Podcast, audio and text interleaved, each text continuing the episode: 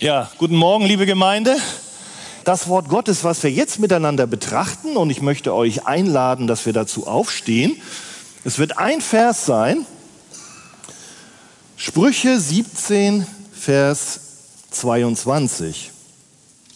Sprüche 17, Vers 22.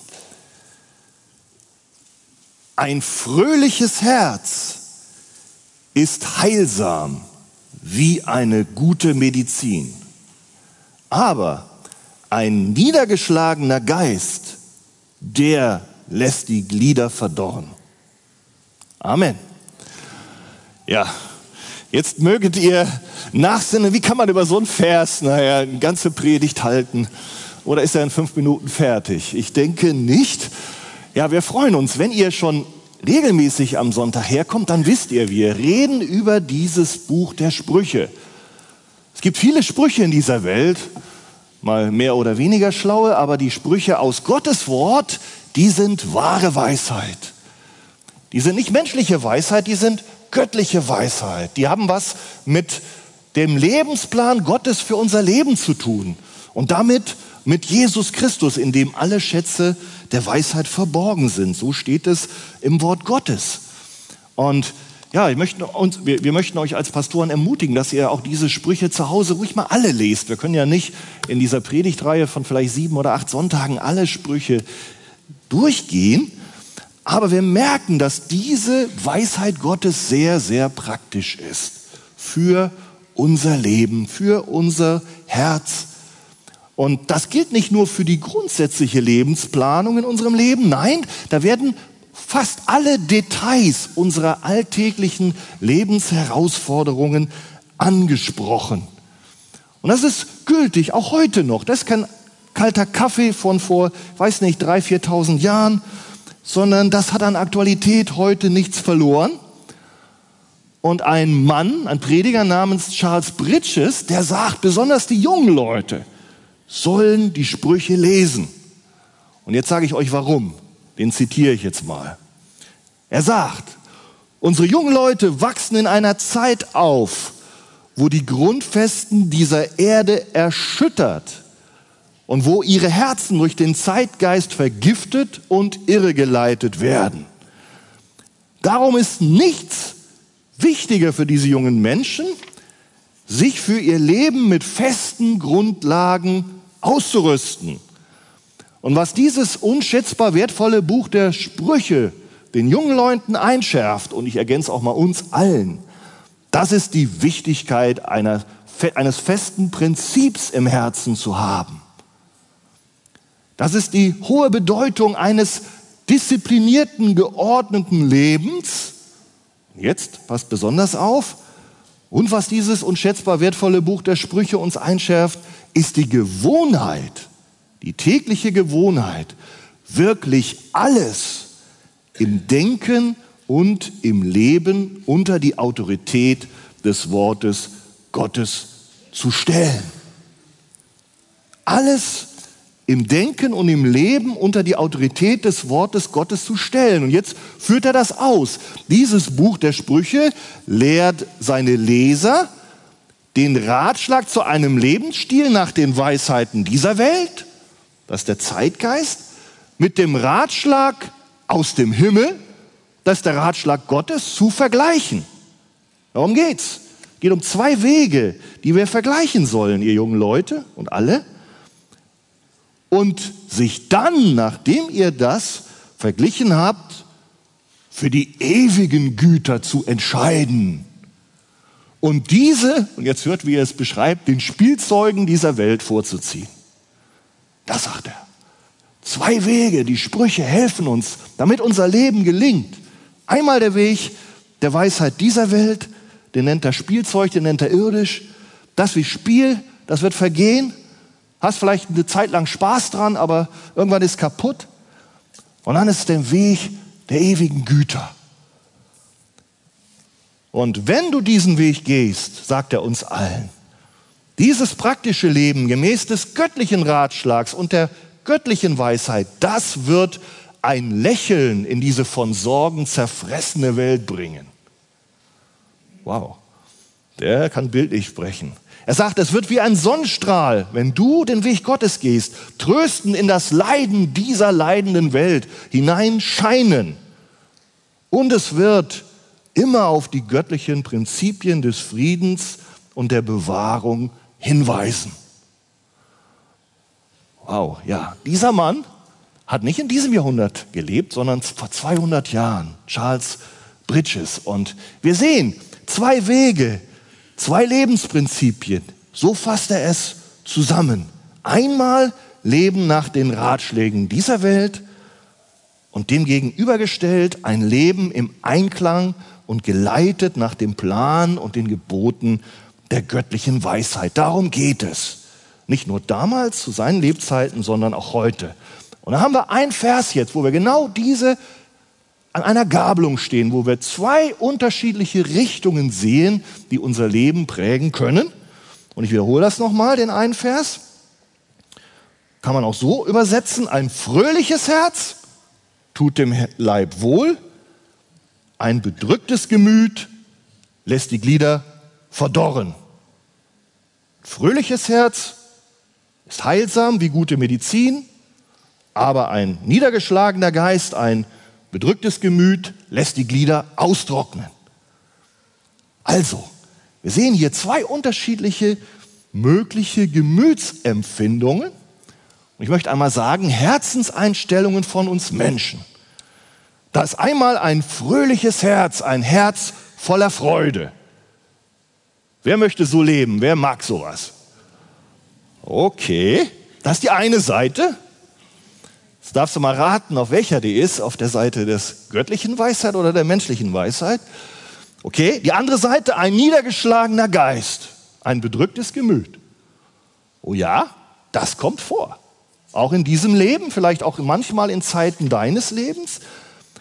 Und unser Vers schreibt, dass die nicht nur statisch so nebeneinander stehen, einmal ein Herz voll Freude, ja, und dann so ein bedrücktes Gemüt, okay, sondern dass die sich entwickeln, wenn wir darin leben. Wie so ein Lebenspfad, auf dem wir gehen. Und das Herz voller Freude, das führt zu Kraft und zur Heilung des Leibes oder ist es wie gute Medizin?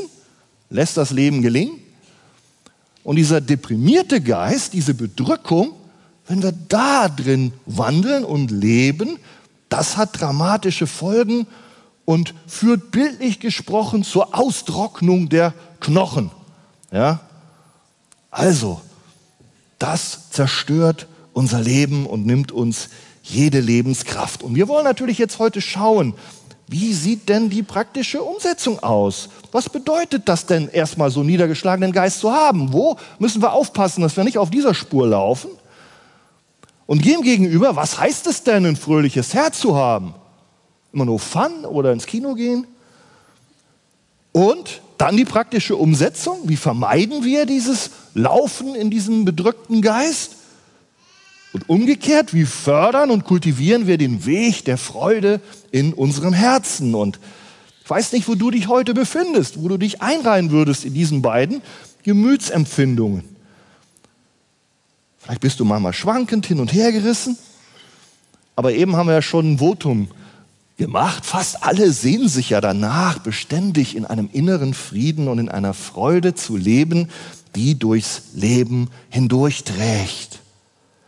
Und da möchte ich dir Mut machen, wenn du vielleicht gerade dich nicht so sehr auf diesem Weg befindest, wenn du negative Gedanken hast und in einem Strudel dich hast eigentlich hineinziehen lassen in ein bedrücktes Gemüt, weil es eben Sorgen und Nöte gibt und vielleicht geht das auch schon länger so und Monate, vielleicht bei einem manchen Jahre. Und dieses drückt sich immer fester um deinen Hals und droht deine Lebenskraft zu rauben und dich auszutrocknen, wie es hier diese Weisheit beschreibt, dann wollen wir auch heute dir sagen, dass Gott einen Plan hat, auch für dein Leben, dass Gott sich kümmert in seinem Wort, im Wort der Sprüche, im Buch der Weisheit uns eine Hilfe und eine Leitlinie zu geben, wie auch unser Leben und wir leben in einer Zeit, wo Not und Bedrückung da ist. Aber wie es dennoch gelingen kann, und wie dennoch Freude und Wohlbefinden unsere Herzen erreichen können, statt Bedrückung, Kraftlosigkeit und Angst bis hin zur Depression. Okay, ein niederschlagender Geist, was ist das? Was kann das sein, der letztlich nachher sogar ja, Knochenfraß, sagt Luther, also zur Austrocknung des Lebenssaftes führt? Zunächst möchte ich mal sagen, was bedeutet das nicht ein niedergeschlagener Geist? Da gibt es eine Bibelstelle, Psalm 51, 19 steht, die Opfer, die Gott gefallen, sind ein zerbrochener Geist. Ein zerbrochenes Herz wirst du Gott nicht verachten. Das heißt, das ist nicht ein niedergeschlagener Geist, sondern ein von Gottesfurcht erfasstes Gemüt, weil wir eben die Heiligkeit Gottes und unsere, Sinn, unsere Sünde erkannt haben und das zerbricht uns auch. Das nimmt uns allen Stolz, das nimmt uns alle Selbstgerechtigkeit, das führt uns auf die Knie und lässt uns vor Gott nackt dastehen, aber das ist was Gutes. Das ist ein Segen Gottes. Also wenn du eine Bedrückung erlebst, weil du deine Sünde erkennst und dadurch merkst, stopp, ich kann nicht mehr meinen Weg laufen, meinen eigenen Weg der Selbstgerechtigkeit, dass ich ja alles packe, sondern dein Geist zerbrochen ist vor dem lebendigen, heiligen Gott und du Buße tust und dich beugst und ihn anbetest, Halleluja, das ist ein Segen. Das meint nicht diesen, boah, dieses bedrückte, niedergeschlagene Gemüt, was nachher zum Tode führt, wie wir es hier in Sprüche 17 angesprochen ist. Dieser Charles Bridges, also dieser Mann, den mochte schon Spurgeon, merkte also, der ist schon älter als Spurgeon gewesen, der beschreibt das so, was ist das? Niedergeschlagener Geist. Es ist eine Niedergedrücktheit, Verzagtheit, negative Gedanken, Verzweiflung, Depression, in dem dieser Geist verharrt, indem er immer nur auf die negative und dunkle Seite aller Angelegenheiten des Lebens schaut. Seine Wahrnehmung von Gott und der geistlichen Welt ist verengt und entstellt, also falsch. Und er blickt statt Gott immer nur auf sich selbst, dreht sich um sich selbst. Und das hat die Konsequenz, dass dieser niedergeschlagene Geist uns die Gebeine und Lebenskräfte aussaugt, austrocknet und schließlich nimmt. Und dabei befällt es den gesamten Körper an Seele und Leib. Wow, das ist eine starke Analyse von einem Mann, der zur Zeit Napoleons gelebt hat. Naja, denkst du vielleicht, der ist ja alt. Was denn heute? Hören wir mal einen Theologen aus heutiger Zeit, könnte auch ein Buch bekommen im, im Mediencenter von Edward Welch, der beschreibt diesen Zustand dieses niedergedrückten Gemüts wie folgt. Und ich möchte euch ermutigen zuzuhören. Vielleicht betrifft dich das nicht in aller Tiefe der Niedergeschlagenheit, aber ich glaube, da sind Menschen hier, die betrifft es. Und diesen Menschen, die nicht nur am Anfang stehen eines bedrückten Gemüts, sondern die da schon wirklich hineingefallen sind, denen möchte Gott auch heute helfen. Darum freue ich euch auch über eure Geduld, dass wir auch mal miteinander betrachten können, diese Tiefen eines niedergedrückten Gemütes, weil da nämlich auch nicht Schluss ist nach Gottes Plan, weil das auch keine Sackgasse ist, wo wir drin stecken bleiben müssen. Und dieser Welsch beschreibt das mal, wo man hinkommen kann, wenn also so schlimm einen diese Last bedrückt. Und er nennt das Depression und sagt, die ist durch eine Abwesenheit gezeichnet von seelischen Regungen, von Gefühlen. Man hat gar kein Interesse mehr. Und er sagt, Menschen, die das schon mal erlebt haben, die beschreiben das wie folgt. Sie fühlen sich einsam. Sie haben Bilder, sie sehen dunkle Brunnen, schwarze Löcher. Sie schlafen nicht mehr. Sie fühlen sich leer. Ihr Leben erscheint ihnen sinnlos, grau und kalt. Sie fühlen sich wie ein vertrockneter Brunnen. Oh.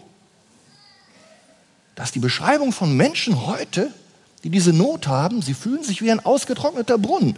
Denkt mal an die Sprüche. Die Welt wirkt beängstigend und sie zweifeln, von irgendjemandem geliebt zu werden. Da ist das Gefühl eines bedrückten Gemüts. Sie zweifeln, von irgendjemandem geliebt zu werden. Das sagt das Gefühl. Ist das wahr? Werden sie von keinem geliebt? Diese Menschen in der Not. Was sagt ihr? Hat Gott sich verabschiedet? Liebt er sie nicht mehr? Doch.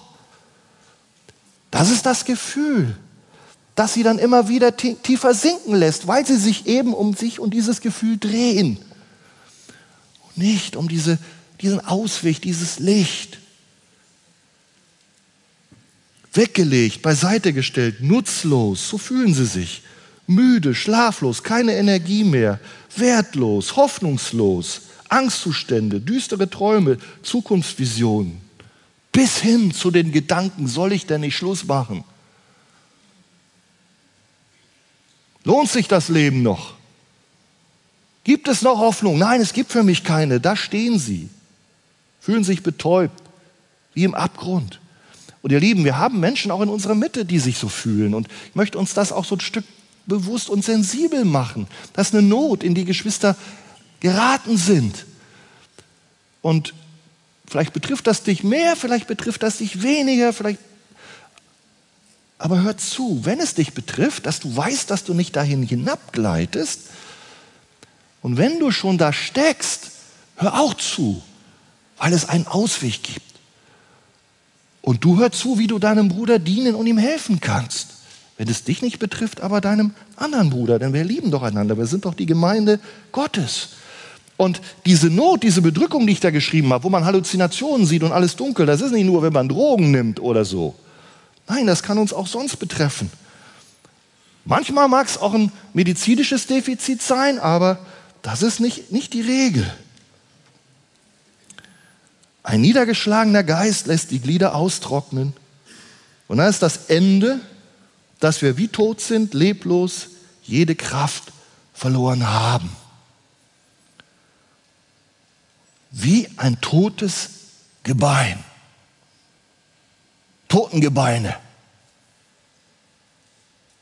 Da klingelt es bei denjenigen, die die Bibel gut kennen. Oh, da gibt es doch noch was anderes mit toten Gebeinen wo da tote, verdörrte Glieder leben und überhaupt keine Hoffnung mehr zu sein scheint.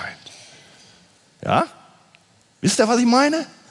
Da gibt es so eine Stelle in Hesekiel 37, da war auch alles tot, kraftlos.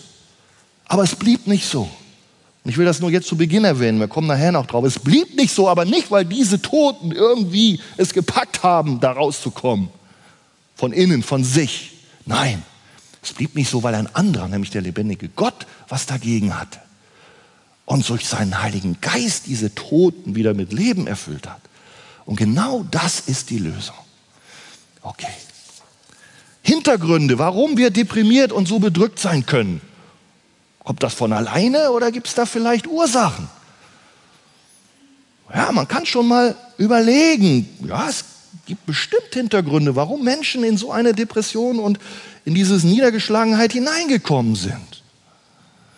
Und du hast bestimmt auch schon Zeiten dieser Niedergeschlagenheit erlebt und weißt, das hatte was damit zu tun, dass du Not- und Drucksituationen in deinem Leben gehabt hast.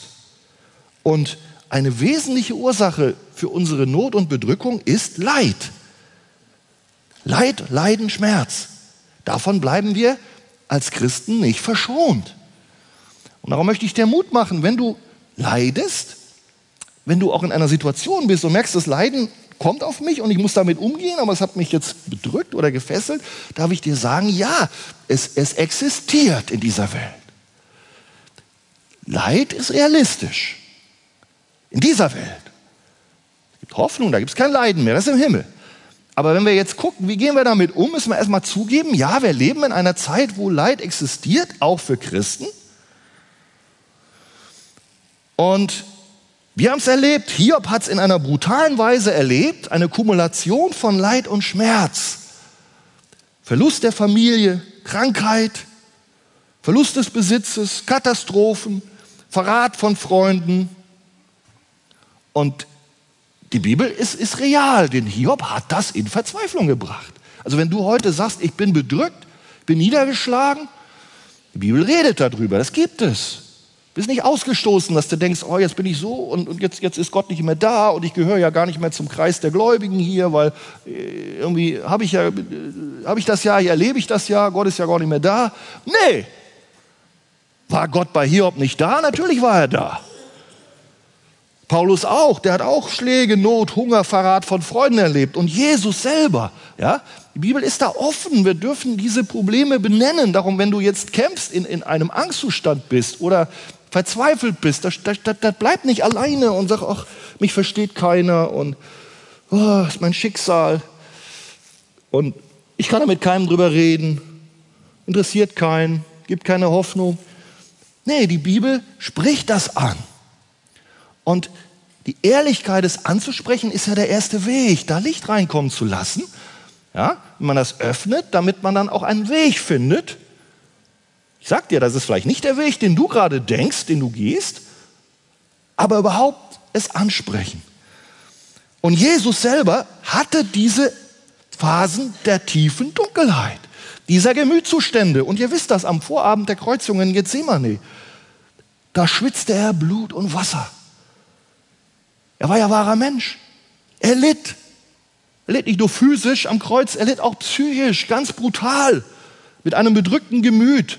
Matthäus sagt, da fing er an zu trauern und zu zagen.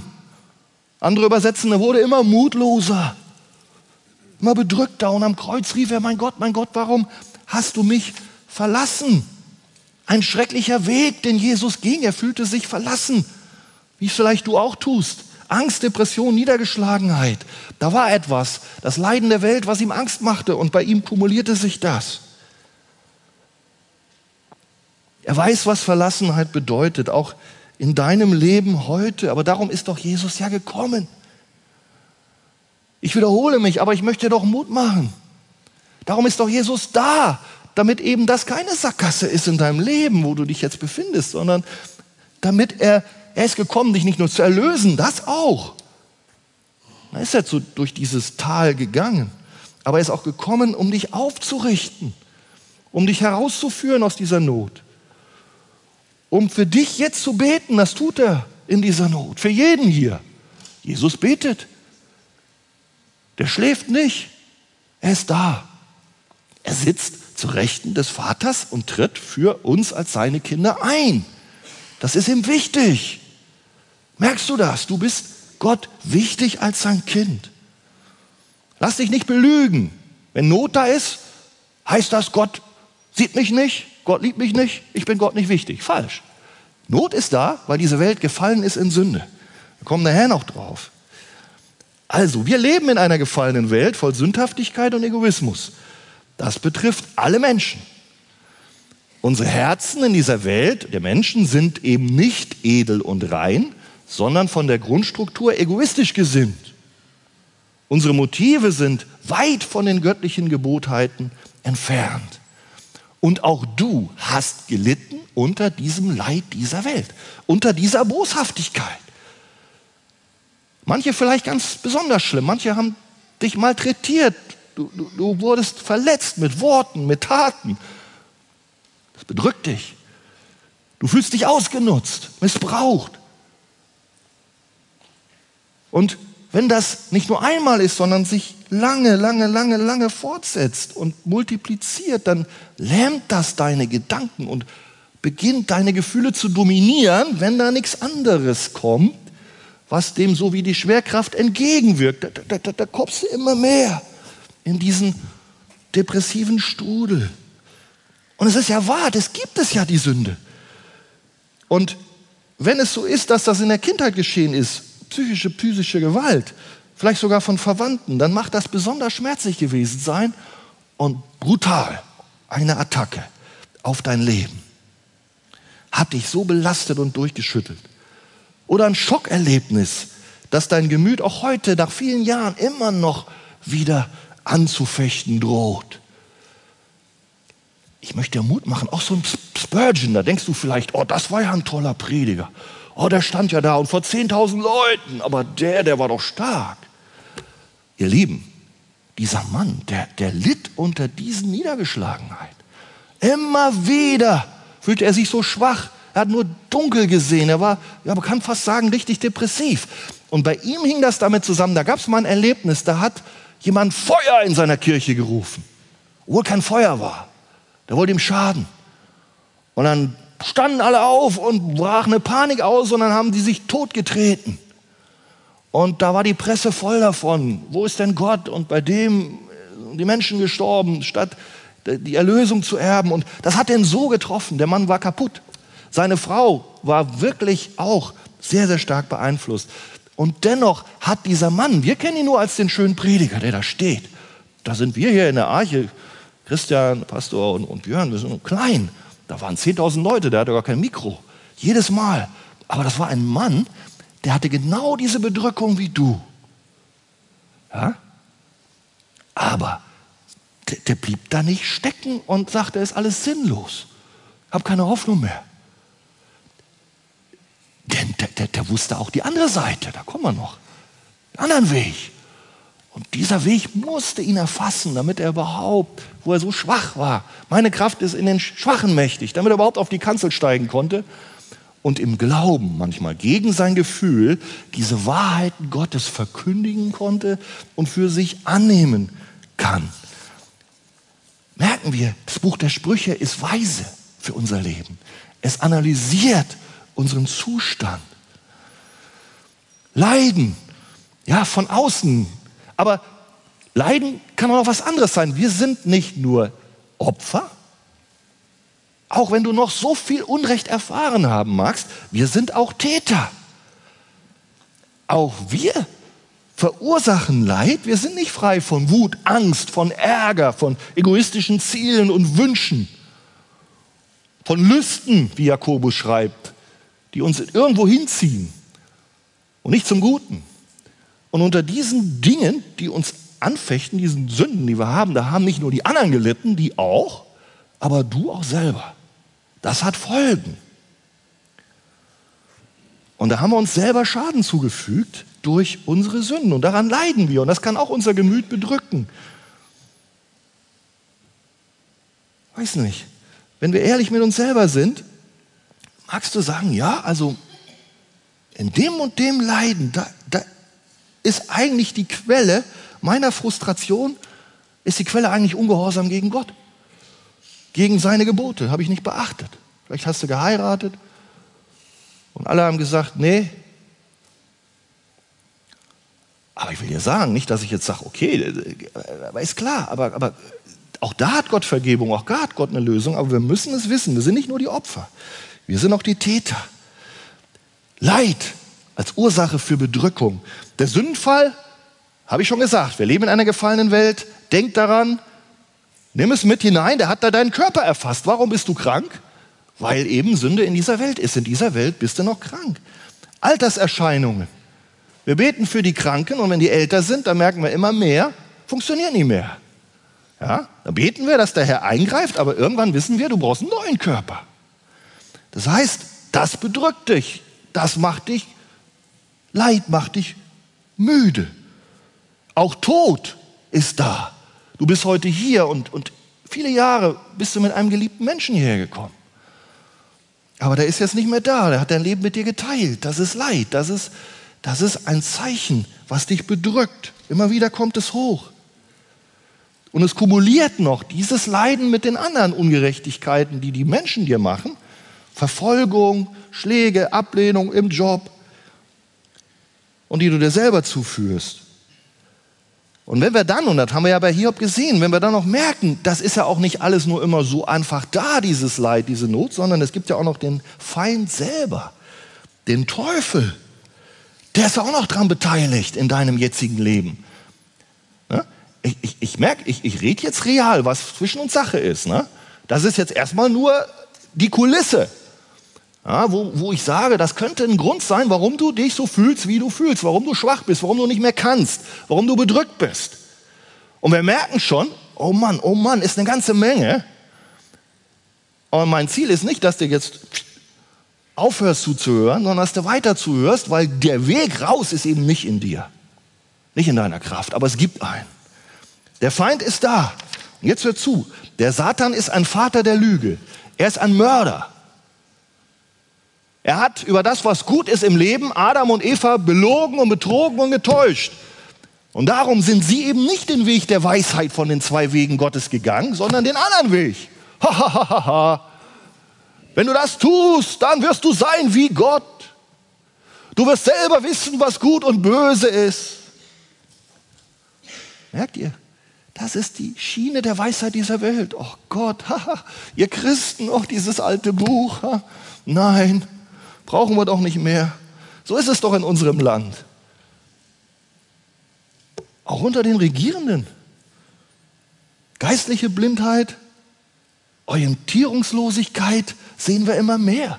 Wir haben mal christliche Wurzeln gehabt in unserer Verfassung. Artikel 6, Ehe und Familie. Was war denn das? Das war von der Bibel geprägt. Mann, Frau leben zusammen, haben Kinder. Das ist heute total unter Beschuss. Ja, es ist falsch. Es wird aggressiv bekämpft. Was jahrhundertelang richtig war, was auch in der Bibel so steht, nein. Es ist in der Auflösung begriffen.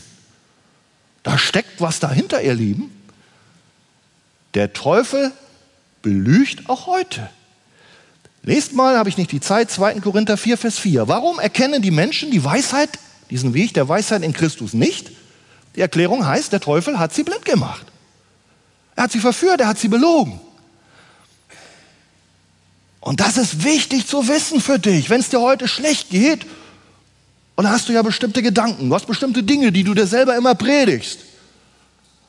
Und da sage ich dir, diese Gedanken, Gott ist nicht da, Gott liebt mich nicht und es ist alles sinnlos und ich habe keine Hoffnung mehr und das ist meine Sackgasse des Lebens, wo ich enden werde, das ist die Lüge des Teufels. Das ist eben nicht das, wo wir glauben dürfen, wie uns Sprüche sagt. Das ist eben nicht der Weg, den wir gehen sollen, weil dann, das will doch der Teufel, dann kommst du immer mehr, wirst immer mehr erwürgt. Und dann bist du wirklich leblos und geistlich tot, Knochenfraß. Das ist praktisch. Aber wir als Christen wissen es doch. Der ist ein Lügner, der ist ein Mörder.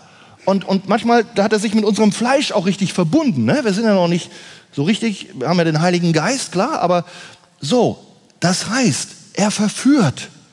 Er verführt auch die Kirchen. Das ist auch tragisch, dass dieser Zeitgeist, der sich von den Geboten der Bibel entfernt, nicht nur von, den, von, den, von der säkularen Gesellschaft betrieben wird, von unserem Staat, da kann man es ja noch irgendwo, naja, durch die Mehrheitsgesellschaft verstehen, aber durch die Kirchen, die sind auch vom Zeitgeist erfasst und nicht mehr von den biblischen Geboten. Ja gut, die Not ist einfach groß. Auch was die Familie angeht, ihr wisst das. Ausbeutung, Chaos, Gewalt, Flüchtlingstraben, Unberechenbarkeit führender Politiker, Hungersnot, Wirtschaftskrisen. Man kann sich nicht mehr auf Menschen verlassen. Lügen, Machtspiele auf allen Ebenen der Gesellschaft, das kann menschlich gesehen nicht nur Menschen, die jetzt in diesen Sünden leben, bedrückt machen, sondern ich denke manchmal auch uns Christen. Wenn wir sehen, also was da alles so kommt, die Welt ist völlig auf einem anderen Dampfer, sie läuft überhaupt nicht diese Schiene der göttlichen Weisheit und wir kriegen das immer mehr mit. Vielleicht werden wir noch verlacht, nur die Gesetze werden ja schon geändert. Wir wissen nicht, was sonst noch kommt, aber das kann uns schon schwermütig und bedrückt machen, da muss ich zugeben. Alleine packe ich das auch nicht. Denkt ihr vielleicht, der macht jetzt hier ein Thema, der, der, der kann ja gut reden. Nee, ich, ich, ich merke, das kommt manchmal morgens, da fühle ich mich echt, echt ziemlich düster, ziemlich schwach. Und ohne, genau, jetzt komme ich gleich zum Wechsel, ohne die Kraft Gottes und den anderen Weg kommen wir nicht hin. Manchmal wissen wir auch gar nicht, woher das Leiden kommt. Aber was wir wissen, ist, dass Gott da ist. Die Bibel sagt uns, Gott hat immer die Kontrolle. Er hat immer gute Absichten mit dir als Kind Gottes. Und manchmal erfüllt er diese Absichten in einem verborgenen Weg, auch durch Leiden. Wie bei Josef um ein ganzes Volk zu retten. Ohne dass das die Sünde der Brüder da entschuldigt. Ja, du hast vielleicht Unrecht erlebt und denkst, Mann, wo stecke ich drin? Und dennoch gibt es einen Weg, ich will dir nur Mut machen, Gott hat die Kontrolle und irgendwann mögen wir mal verstehen, dass auch unser Leiden einen Sinn hat, obwohl wir es jetzt überhaupt nicht verstehen. Paulus Leiden hatte den Sinn, dass er sich nicht erhebt, dass er nicht stolz wird. Ja, so viele Dinge. Selbst Spaß und Vergnügen sind nicht der Weg, uns ein fröhliches Herz zu schenken. Das ist ja etwas, das ist ja kein Leid. Warum ist Spaß und Vergnügen etwas, was uns nicht auf den Weg eines freudigen Herzens führst. Wir wissen, wenn du deinen Kalender mit einer Aktivität nach der anderen füllst, von einer Party zur anderen springst, von einem Besuch und einem Gaming-Abend zum nächsten jettest, dann wird dich das nicht dauerhaft erfüllen. Denn das ist ein, ein Leben, ein Vergnügen, was nicht bleibt. Wenn du das dann nicht mehr hast, und ich sehe, ich mag jetzt, jetzt drehe ich mal die Rentner an. Es gibt ja eine Generation, nicht hier die Rentner, aber die deutschen Rentner, oh, die haben teilweise eine gute Rente und dann sind sie nur am Reisen, nur irgendwelche Sachen machen. Und dann können sie schon gar nicht mehr laufen und dennoch gehen sie noch zu den Kreuzfahrern. Und wenn das weg ist und dann noch das und dann noch jenes. Und irgendwann bricht das Lebensfundament zusammen, wenn sie sich dann gar nicht mehr bewegen können. Der Tod wird verdrängt, ja, Vergnügen, ja, ja, ja, und irgendwann bricht es zusammen. Und so ist es auch bei uns jungen Leuten. Du kannst vielleicht noch ein bisschen springen, aber ich sag mal, ich habe auch eine Zeit erlebt, wo ich anderen Dingen nachgejagt bin. Die haben mein Herz nicht erfüllt. Ich blieb bedrückt. Und das wird uns immer wieder ja nicht helfen. Wir können eigentlich sagen, auch gute Dinge, die wir tun, ja, können Familie sein, kann ein Job sein. Die sind immer dann zum Schaden, wenn wir sie an so eine hohe Priorität, an so eine Stelle setzen, wenn wir das so sehr wollen, dass es ein, eine Bedeutung und Priorität einnimmt, die stärker ist als ja, der Weg und der Plan Gottes mit unserem Leben. Das ist wichtig dass wir wissen, nicht nur Leid, auch andere Dinge können uns in Bedrückung führen. Wenn wir etwas so sehr wollen in unserem Leben, wenn wir auf irdische Dinge fixiert sind, dann wissen wir, dann strengen wir uns so sehr an. Und manchmal schaffen wir es. Und manchmal nicht. Und wenn unser Herz an diesen Dingen hängt, du musst unbedingt diesen Beruf haben, unbedingt dieses Studium haben, unbedingt willst du Kinder haben, und du hast es nicht, und das ist dein Schatz, dann wirst du deprimiert dann kommst du da nicht mehr heraus. Dann bedrückt dich das. Dann lenkt dich das eigentlich ab von der Hilfe des Weges, der dich wirklich dauerhaft zufriedenstellst. Das heißt, wenn wir letztlich unsere Hoffnung auf irdische Dinge setzen und unsere Freude darauf stützen, dann werden wir scheitern. Das ist das nicht, was Sprüche 17, 22 meint. Was meint denn nun echte Freude im Herzen? Wie können wir das erleben? Hab schon gesagt, du lebst in einer Welt, Sorgen und Schmerzen hast du auch als Christ. Die werden nicht immer verschwinden. Dennoch, sagt die Bibel, darfst ein freudiges Herz haben. Oh, da wissen wir, das können wir selber gar nicht produzieren. Mit diesen ganzen Dingen, die ich eben geschildert habe, da werden wir ja teilweise wirklich bedrückt. Und darum sagt uns jetzt hier auch Sprüche und die ganze Bibel einen wahren Weg zur Freude, zur Erfüllung. Und diese echte Freude, die kommt eben nicht aus uns selber, aus unseren Lüsten. Ich will aber das unbedingt. Und wenn ich das habe, dann bin ich glücklich. Kaum hast du es, dann, ah ja, das wäre auch noch wichtig. Und dann, oh, das muss ich haben, aus dir, aus dir. Misstraue deinen Wünschen. Echte Freude kommt von außen in dein Herz. Die kommt von Gott. Die kommt nach der göttlichen Perspektive. Und da brauchen wir den Heiligen Geist dazu. Echte Freude kommt vom Herrn. Ihr Kinder Zions, freut euch und seid fröhlich im Herrn, eurem Gott. Ihr Gotteskinder, da ist eure Freude, der euch gnädigen Regen herabsendet. Nicht indem wir die Umstände betrachten, sondern indem wir Gott anschauen, sein Wesen, seine Herrlichkeit. Da entsteht ein richtiges Verständnis, was wir wirklich brauchen und wie wir echte Freude auch erfahren. Und wenn du manchmal bedrückt bist, und das ist auch jetzt was, was ich jetzt einfach so mal in den Raum stelle, und du hast andere Ziele oder du hast keine Hoffnung, dass Gott dir raushelfen kann, dann ist es deswegen, weil wir die Herrlichkeit Gottes und sein Wesen und seinen Charakter noch nicht genügend erfasst haben. Sodass wir uns von unseren eigenen Zielen sowie des Lügens des Satans täuschen sollen, der eben sagt, ne, Gott ist nicht so, wie er in der Bibel sagt, wie er ist. Da ist nicht dein Glück zu finden. Er will uns doch wegführen von diesem totalen Vertrauen und der Hingabe an Gottes gute Pläne und Ziele für unser Leben.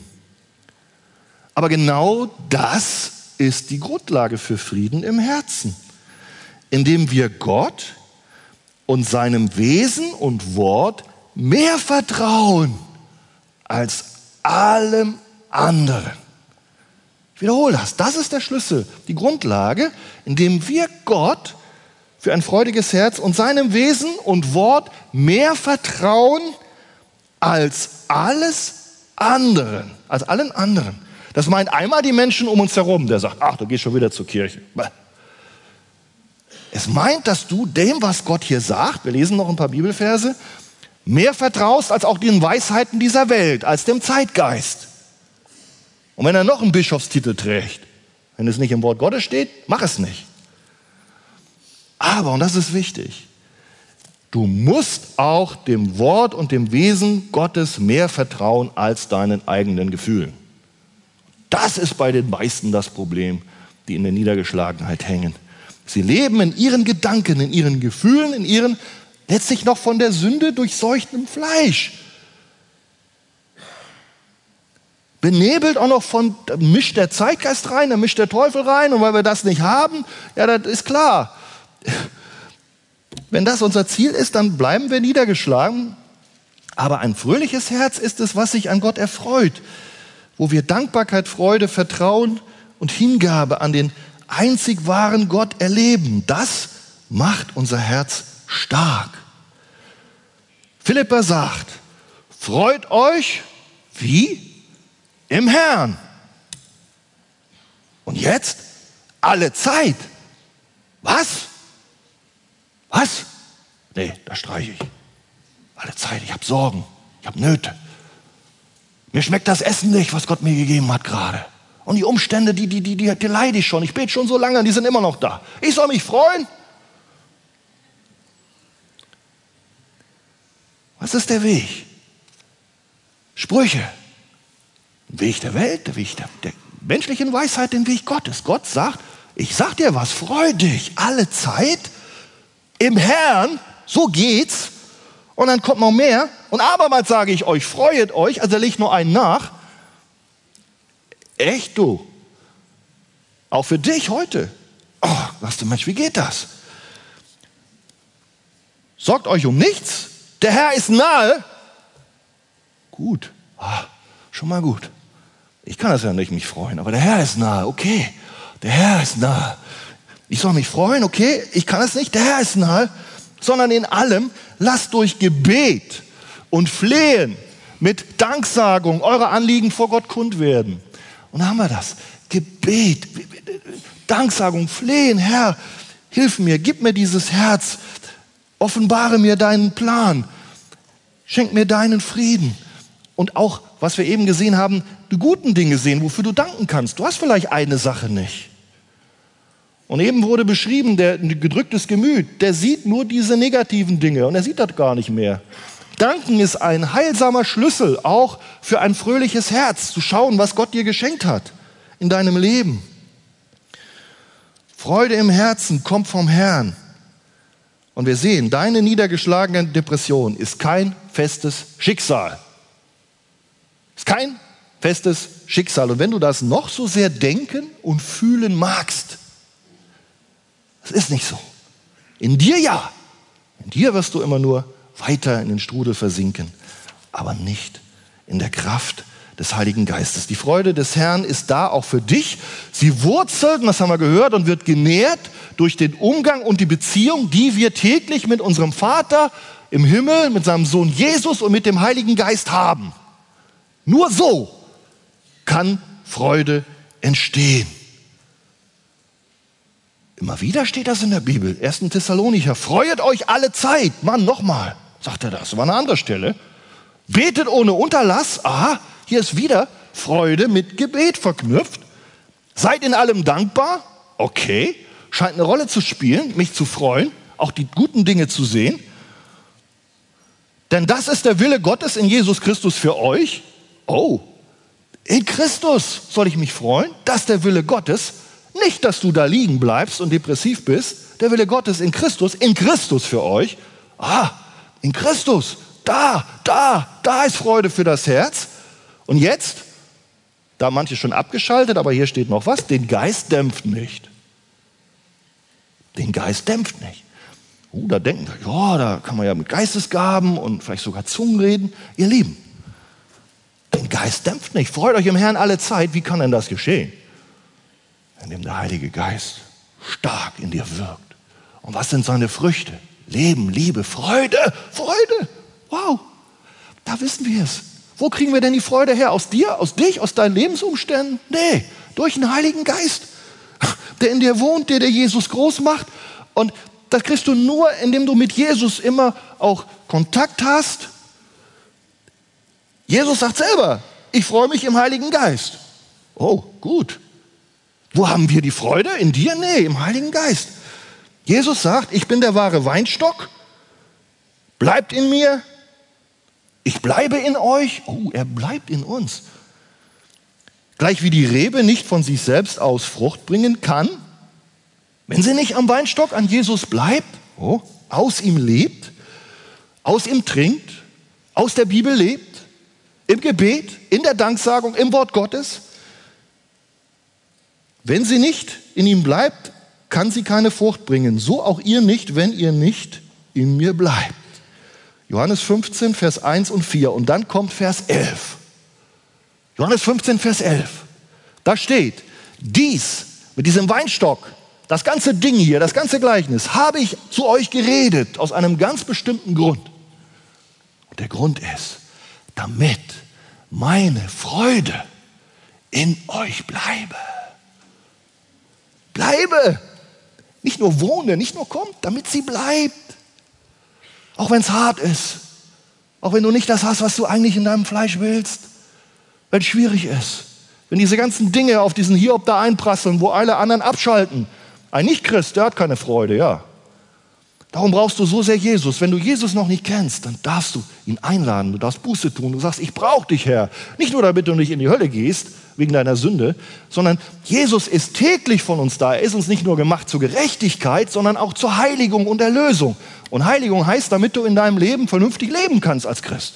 Sind wir wieder auf diesem Weg der Sprüche, dem göttlichen Weg. Da brauchst du Jesus für, für deine Heiligung. Heiligen Geist jeden Tag. Also, das ist doch interessant.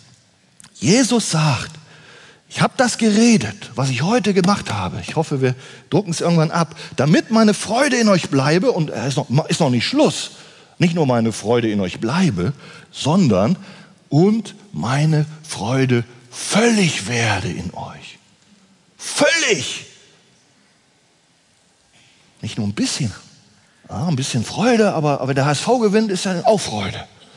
Muss lange darauf warten. Weiß nicht, wie die heute spielen.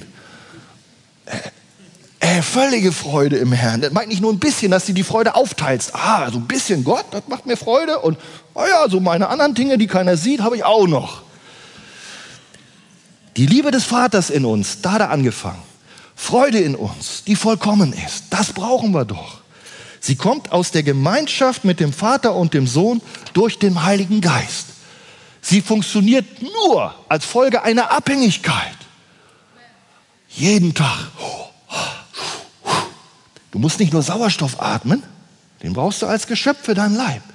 Du musst Jesus atmen. Gemeinschaft mit ihm.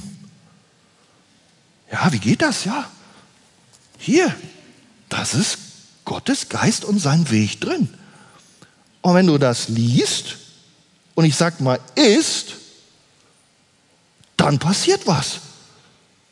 Dieser Bridges da, den wir schon mal gehört haben, der sagt, ess das Wort Gottes und dann wird es in deinem Herzen zur Freude werden. Oh, das sagt nicht nur dieser Prediger, das sagt auch die Bibel, Jeremia. Als ich deine Worte fand, verschlang ich sie Das ist nicht nur so, naja, ich will mal gucken, ein bisschen Bibel lesen, so, so Pflichtprogramm. Bup, bup, fertig. Oh, jetzt, oh, endlich raus, so, schwimmen. Verschlang ich sie. Und weiter, Jeremia 15, 16. Deine Worte sind mir zur Freude und Wonne meines Herzens geworden. Da haben wir genau diese Linie wieder. Wie entsteht Freude? Freude des Herzens, ein fröhliches Herz aus dem Worte Gottes. Als ich deine Worte verschlang, hast gemerkt, das ist wichtig zu wissen. Deine Gefühle tun es nicht. Du brauchst das Erlebnis Gottes. Du brauchst es auch total, sonst ist die Freude gar nicht möglich. Und wie kriegst du sie? Oh, die Bibel richtig essen.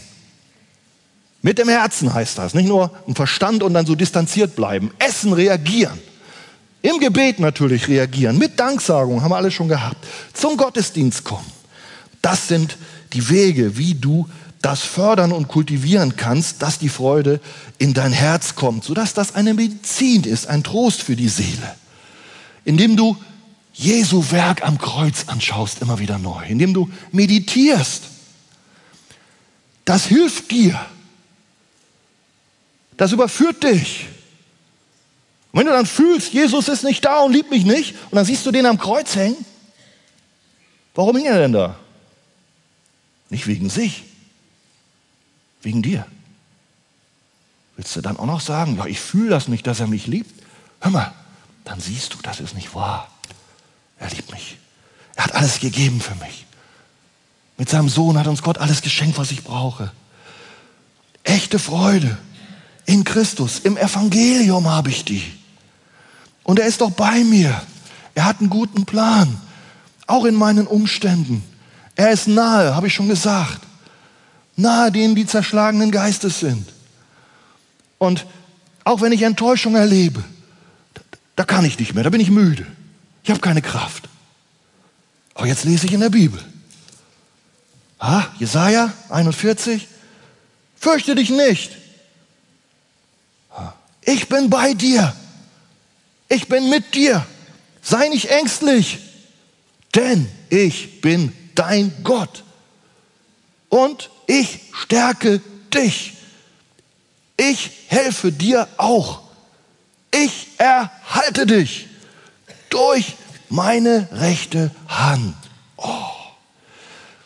Die Zeit ist fortgeschritten, ich kann sie nicht lesen. Wenn ihre Frau ihr Kind vergisst, so werde ich dich nicht vergessen. Ich habe dich in meine Hand gezeichnet. Jesus sagt, ich sende euch den Beistand, den Geist der Wahrheit. Der bleibt bei euch.